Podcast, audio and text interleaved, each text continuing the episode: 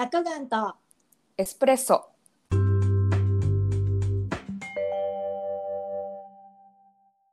そうそう本当本当ねあの自分はそんな方じゃないって思いながらやっぱり日本人だからか私も年とか気にしちゃうことあるけどうん。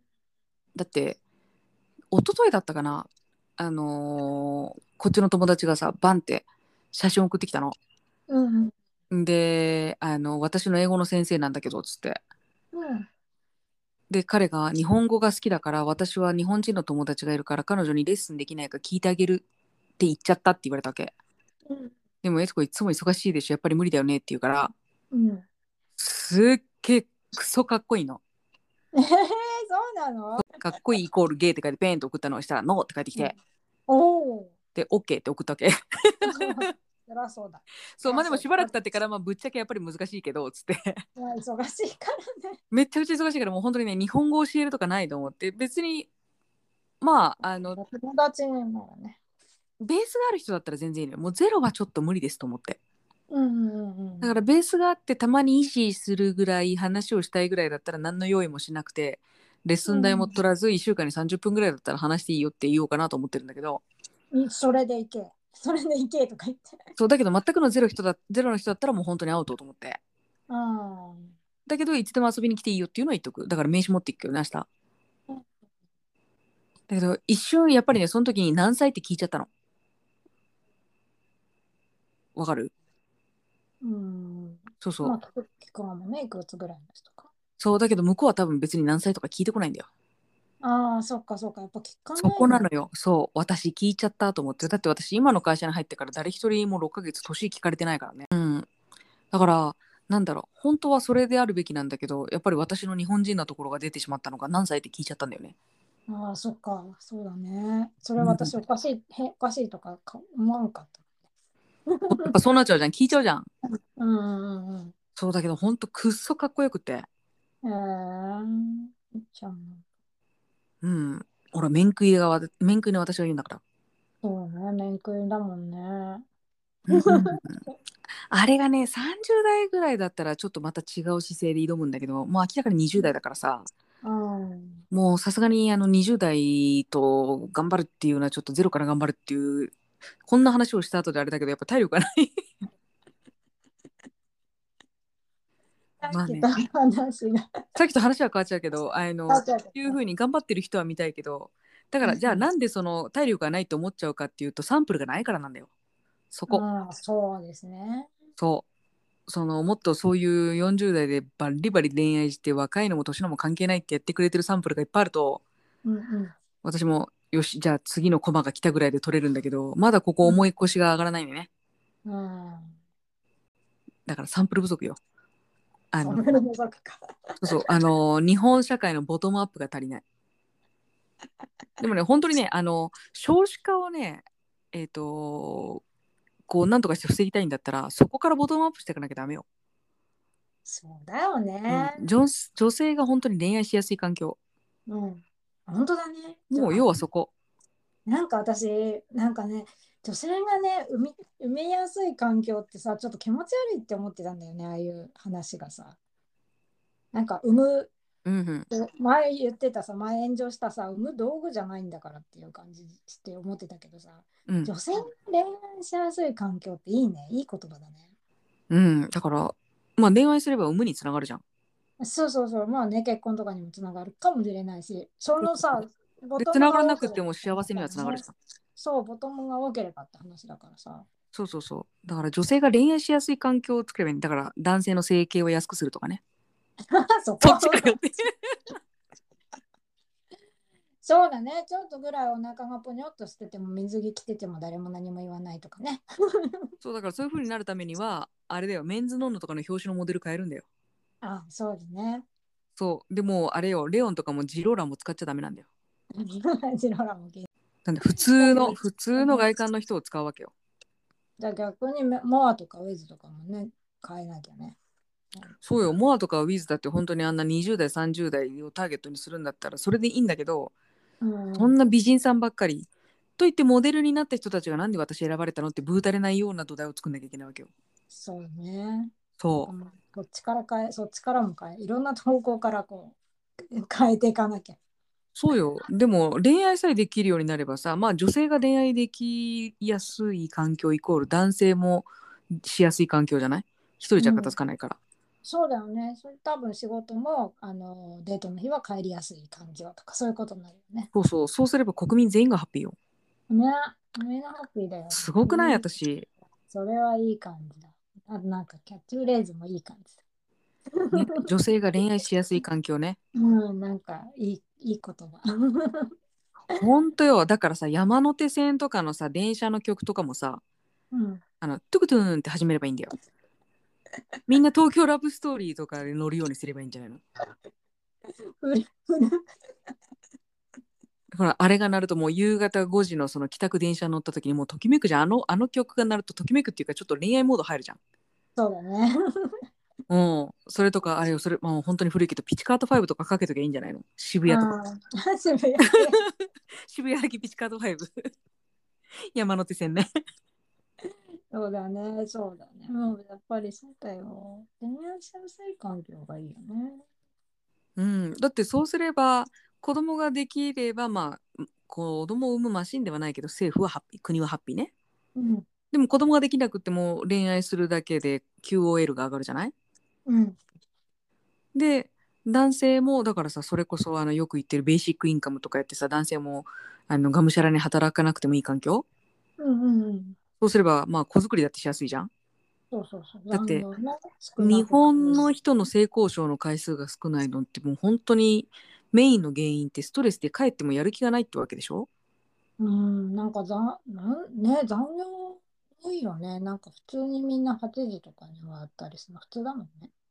そうそうそうだからそういうのがなくあと腰のっちが言ったようにデートの日は週1回早く帰れるとかうんうんうんまあそれこそ本当に週に3回ぐらいリモートワークでいいとかさうん。うんうん。そういう風にすれば子供ができればハッピーできなければ普通に QOL が上がる家族の時間も増えるって別に何のデメリットもなくない？ね。時間短くなればね、やっぱ作業効率上げて働かなきゃいけないしね。うんでベーシックインカムやればさうん、まあすりすぎはいけないけどある程度すればお金作れるわけじゃない実際問題うんうんだからベーシックインカムがあって増刷するんだったら別にインフレにならないと思うけどねうん。うん、そうだね。うん必要なお金じゃみんなに渡らなきゃいけないうんうんうんだからあの不正受給で9億円とか何億円をあの失って生きていけるんだったら本当にベーシックインカムやれよと思うけどね。うん。マジでそうじゃない？だって1人当たり5万円ぐらい配ったって9億円ならんだろ。ならんね。ううん。あなるか？全然ならん 超える超える。超える超える。超える全然超えるわ。だけどさ何もしてない人がいきなり9億円稼げちゃうんだよ。すごいね。それも政府のお金ね。国って騙しやすいね。うん。だから騙されてよって思うよね。ベーシックインカムっていう言葉に。騙されてよもうあの承認サインしちゃってよって。1人15万10万か15万出してよって。ああ、毎月10万ぐらいあるといいね。毎月10万ぐらいあったらほとんどの結構何人もの人が仕事半分に減らせるんじゃない？うん。ね。それでも例えばさカフェとかで働きたい人とかはさ自分が働きたくて来てるからサービスだって良くなるじゃんきっとやっぱ心の余裕がね。そうそうモチベのある人たちが来るようんうん。って私は思うけどね恋愛しやすい環境ね、応援しやすい環境だよ。うんこれ誰かあの政党作ってくんねえかな いや本当に本当にするべきよ。あ、でも本当にした方がいいと思う。なんかもっとね、楽しいのがいいよね。ねだからまあとりあえずは49歳は不幸じゃないっていうのと,、えー、と不幸じゃないってみんなが思えるようにするためには、えー恋愛しやすい環境を国が作ることを提案だよね。提案だ。今日の提案。うん。あのーなんだっけ署名作るサイトにあげるか。本当だね。なんだっけ ?org.com ななんだっけ、うん、署名、署名なんだっけ。なんかあるよね。オーガナイゼーション、オーガナイなんとかそういうサイトじゃない ?ORG じゃなかったっけ、うんなんか。ORG だった。だよね。うん。もうそれで、あの、国に嘆願書でさ、えっ、と、恋愛しやすい環境を作ってくださいっていう。ね。うん。まあ結論としてはそこかな。なんかこそうだよ。そうだよ。みんな楽しくしようよって感じだね。うん、ほんとそれ。引っ張り合うんじゃなくて、持ち上げ合うみたいな。持ち上げ合う、ハグし合う、褒め合う、惚れ合う。うん、惚れ合う。惚れ合う。いい言葉出たね、また。惚れ合う。惚れ合って。うん。それで幸せになる。ね、幸せになりたいよね、みんなね。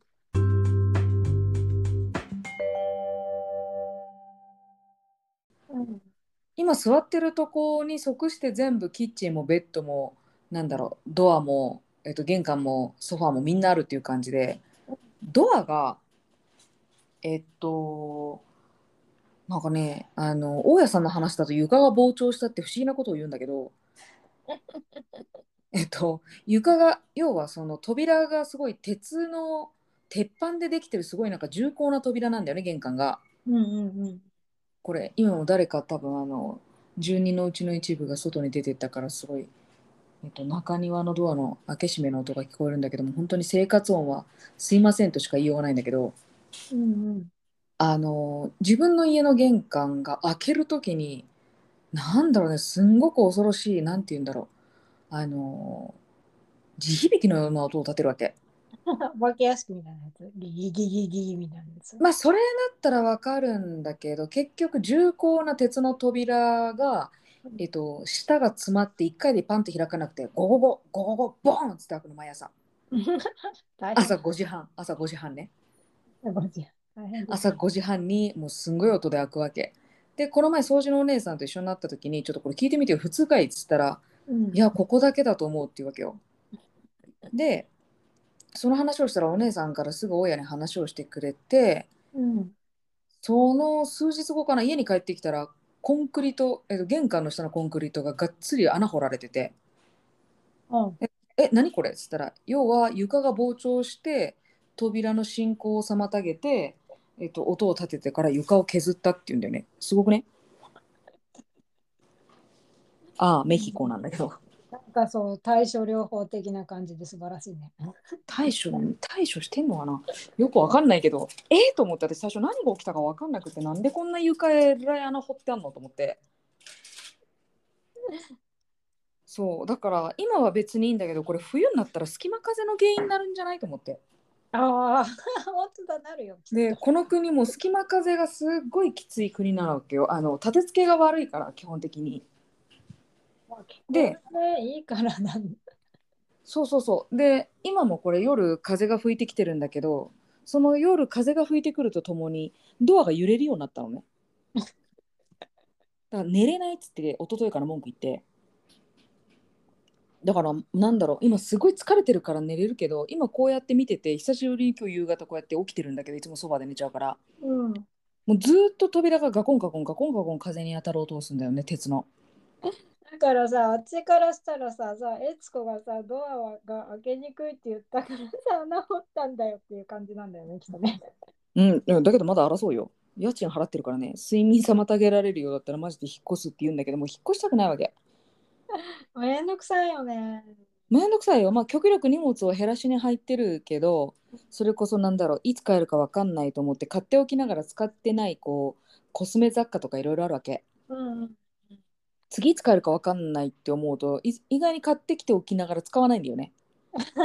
次の帰国直前まで。でもそういうのももう関係なく、本当に極力荷物を減らそう習慣、習慣っていうか、減らそうと思って今生きてるから、だいぶ荷物は減ってきてはいるんだけど消耗できるものは。うんうん。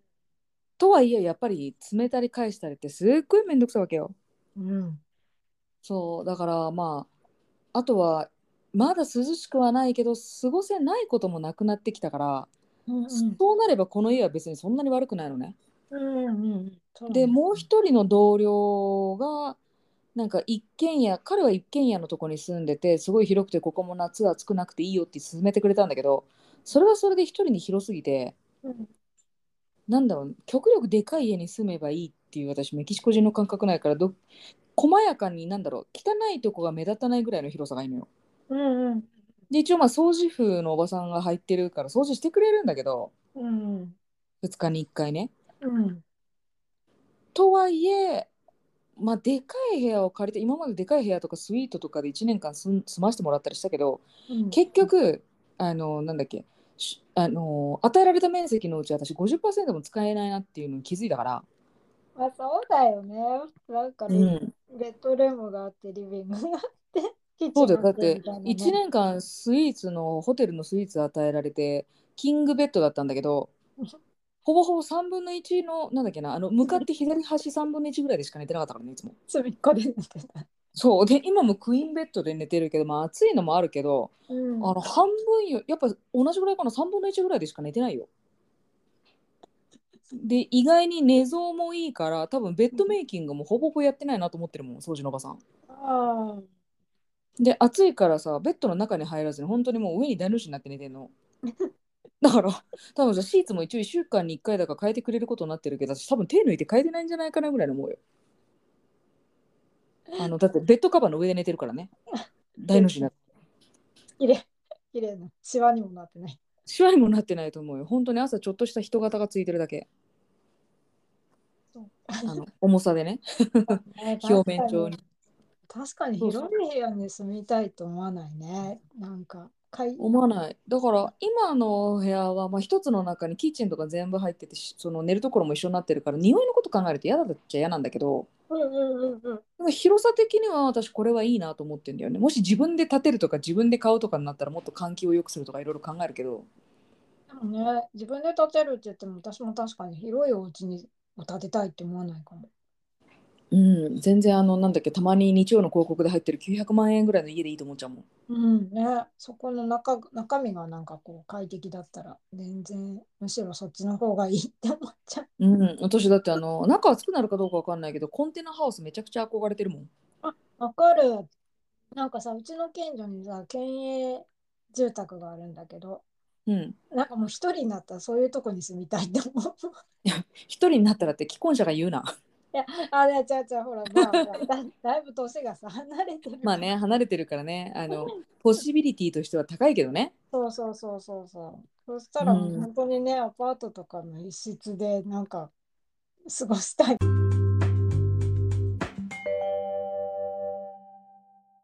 でもね、なんかヨーロッパは今結構流行ってるって言ってた、本当にあの、馴染みの、うん。あの友達と一緒にその老人ホームとかに行くんじゃなくて、えっと、アパートとかそういうのを多分借りて数人か3人か4人か分かんないけどうんうんうん。それでデイケアの人を頼む。あー。何人かで頼むっていうの？そうそうそう。何人かでデイケアまあ確かフランスだったと思うけどそのすごいなんか今日週末だから出入りがすごいな。ドアの音が。外の。いつもこんなにしないんだけど。そうそうあのーまあさ老人ホームとかに行けばそこにちょあの常駐さんでいるじゃんきっとね、うん世話をする人たちとかが。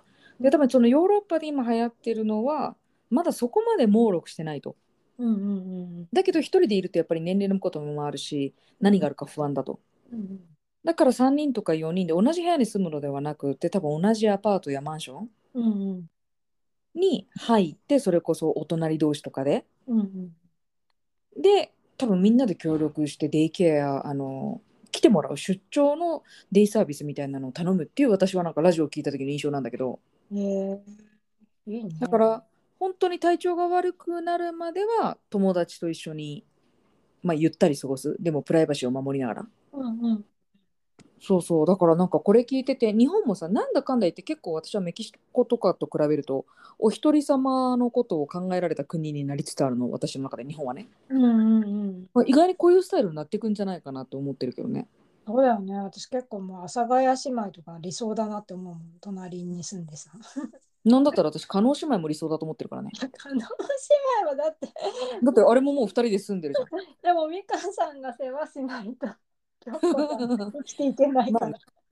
まあねでもあの何赤の他人が2人で住むって言ったらあの人たちもうあのすごい先を行ってるからね。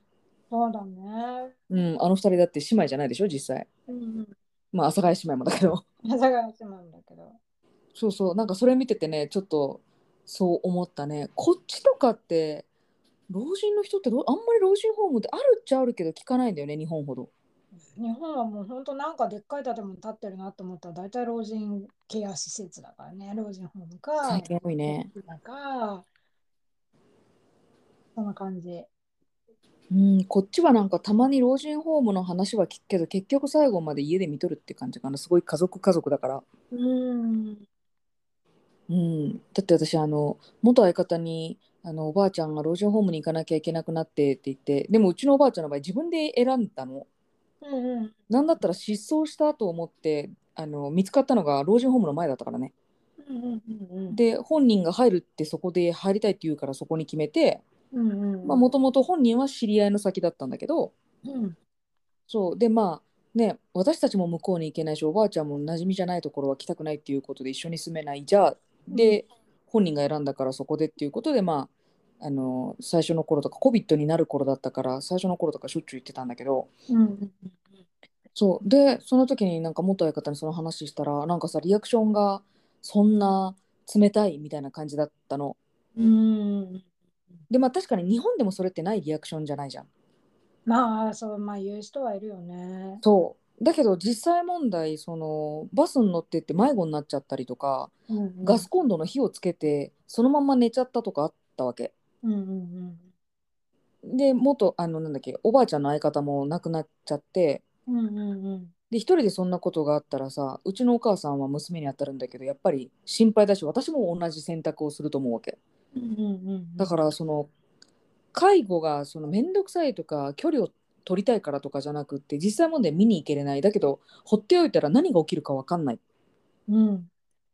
でやっぱり迷子になっちゃうって一番怖いから、なんかメキシコと日本じゃさ、なんていうか、生きる時間の長さが違うからさ、やっぱ違うよね、全然。こっちはもう100がさ、なんだろう、平均ぐらいで考えないとやっていけないもん。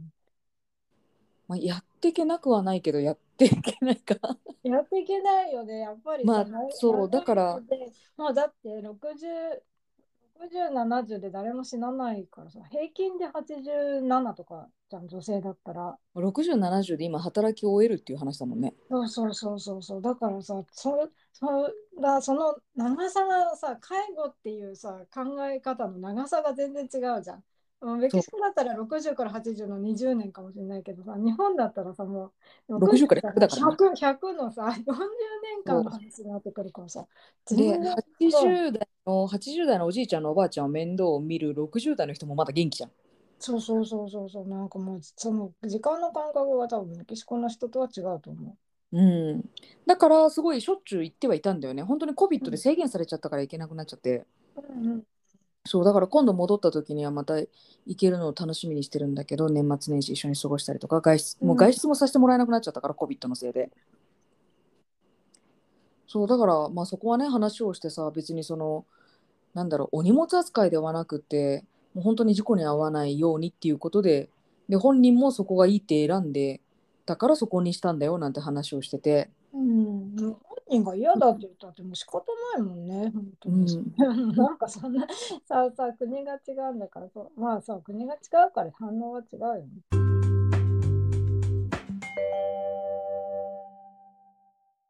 この前まあさっきあの腰のっちにもあのメールしたけど私3週間ぶりに今週末家で過ごすっていううんうん。もうあの COVID がほとんどこっちはエンデミックとなりフード病の扱いになったんだよね1ヶ月ぐらい前に。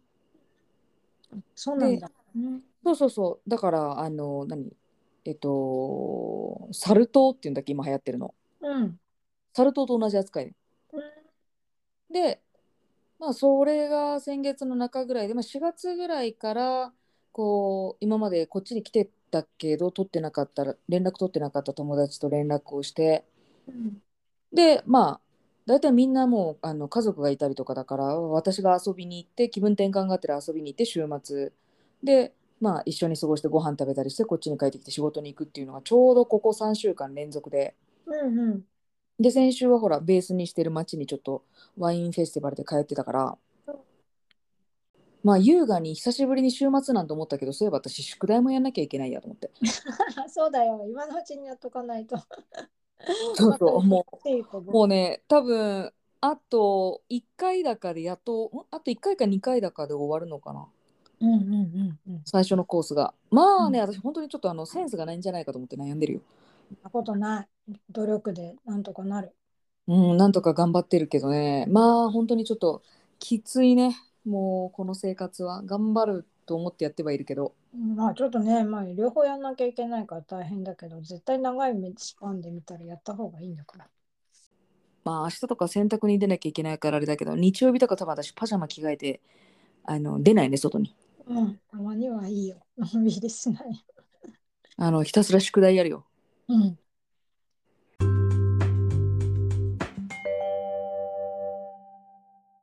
相変わらず賛成はしてもらえてないけど言い続ける、この私のエンディング。はい。じゃあいいですかね？言わせてもらって。はい。いつも、はい。じゃああれを。いつものやつをいきますかね？はい。はい。じゃあ今日も結構なお手前でした。はい。ありがとうございます。ありがとうございます。